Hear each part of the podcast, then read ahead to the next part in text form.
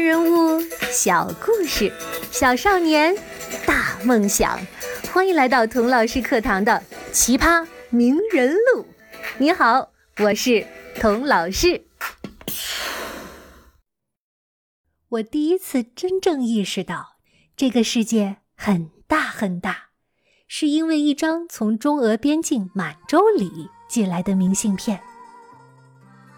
那是我妈妈在乘坐横跨亚欧大陆的西伯利亚列车经过国门满洲里时给我寄来的。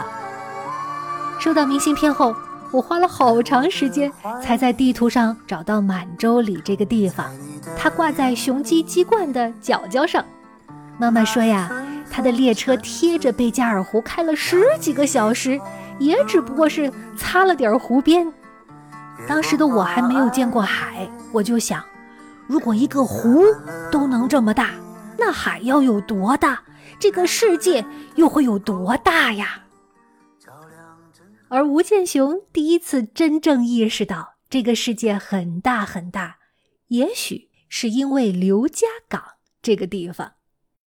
吴建雄的老家在江苏太仓刘河镇，刘河镇有个刘家港，当年郑和七下西洋就是从刘家港。扬帆起航的，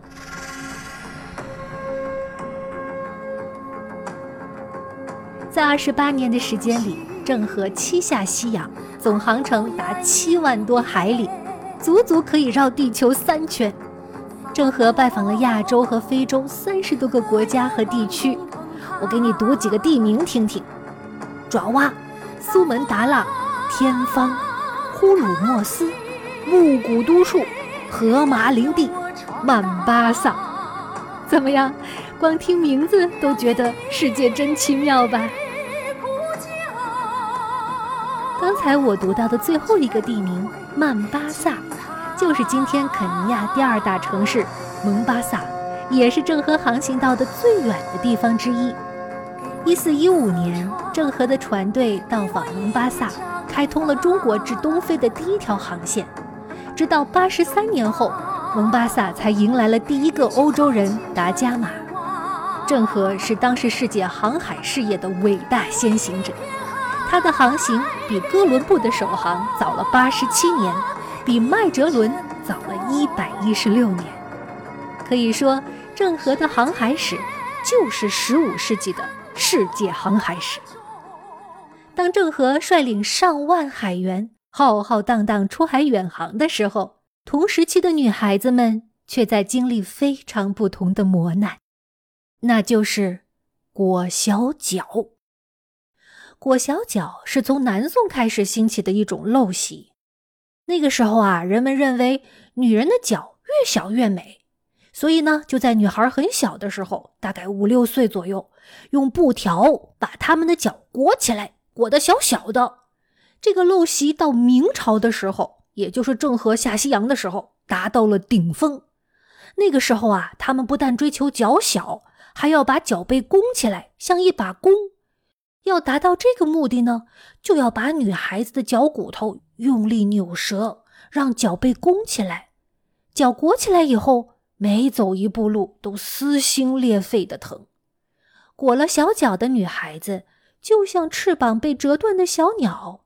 即使他们有心周游四海、探索世界，也飞不高了。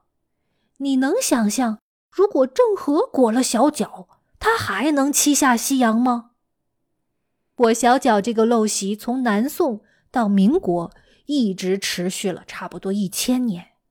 我的外婆小时候就被她的妈妈强迫裹过小脚，不过幸运的是啊，才裹上不到一年，她说。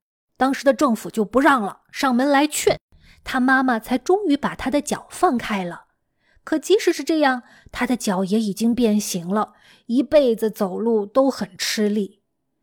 外婆所说的政府，就是孙中山先生任临时大总统的中华民国。中山先生在一九一二年三月十三日，也就是吴建雄出生两个半月之前，发布命令。展开全国不缠足运动，缠足在法令上终于得到了禁止。吴建雄是第一代受政府反缠足法令保护的女孩。当然啦，我相信，即使没有政府的法令，吴爸爸也绝对不会让自己的女儿裹小脚的。他打心眼里希望女儿比自己走得更远，飞得更高。他把孩子们带到刘家港，给他们讲郑和的故事，就是想在他们的心灵中种下一颗小小的种子。